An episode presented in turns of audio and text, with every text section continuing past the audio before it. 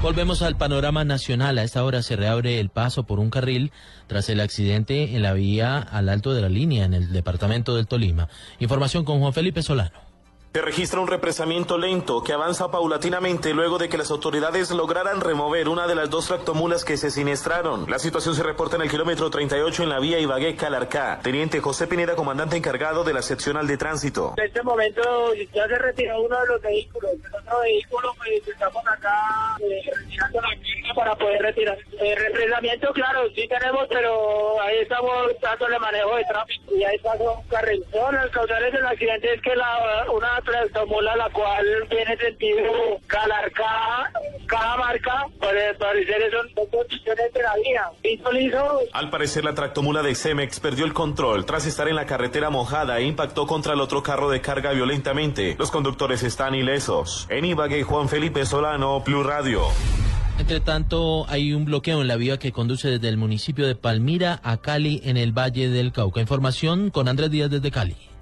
Más de 100 habitantes de la urbanización Llano Grande, la comuna 2 del municipio de Palmira, a esta hora impiden el paso de vehículos en la vía entre Palmira y Cali. Los manifestantes sostienen que las autoridades han hecho caso omiso a las denuncias sobre las acciones criminales de una banda reconocida como Los 300 que se vienen presentando en su comuna. Por eso decidieron bloquear la vía para exigir la presencia del alcalde Ritter López. Aida Lucía Escobar, vocera de los manifestantes. Desde el domingo pasado han hostigamientos, balaceras y pues la verdad lo que nos puso al sobreaviso y muy preocupados fue una balacera que se dio a plena luz del día 3 de la tarde en nuestro polideportivo, donde hay líneas invisibles, o barrios como Caimitos, donde la gente tenido que vender sus propiedades por un valor inferior a lo que dice el comercio y ha tenido que desalojar y abandonar sus casas.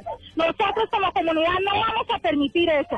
Decidimos por eso en este momento la presencia del señor Ritter López como alcalde municipal y su secretario de gobierno y el comandante de policía de Palmira. El escuadrón móvil antidisturbios de la policía ya se encuentra en el sector y hasta ahora no se reportan enfrentamientos con los manifestantes. Desde Cali, Andrés Díaz, Blue Radio. Y también en la vía Tunja, Duitama, un bus intermunicipal se salió de la carretera hecho que genera un gran trancón en la zona. La información desde allí Gonzalo Jiménez.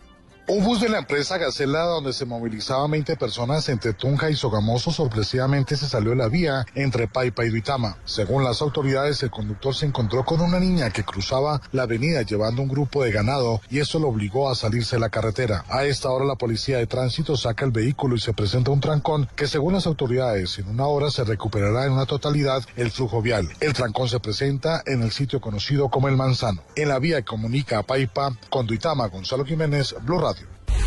Cerrando ese panorama vial, más de 15 horas completan los departamentos de Putumayo y Nariño incomunicados por una luz de tierra que taponó la carretera. El reporte con Jairo Figueroa. Debido a la situación climática, la maquinaria de Invías tuvo que iniciar los trabajos de remoción del talud de tierra esta mañana. Coronel Gerardo Rivera, comandante encargado de la policía. Un deslizamiento de tierra aproximadamente de unos 30 metros cúbicos. Ya se encuentra aquí maquinaria en vías realizando la actividad para destaponar la vía. Aproximadamente entre unos 15 a 20 carros, pues esperando el paso. Realmente pues el tema es solamente la movilidad de la tierra y iniciar con el proceso nuevamente la habilitación de la vía. Se confirma que en unas dos horas la vía estará totalmente rehabilitada. Jairo Figueroa, Blue Radio.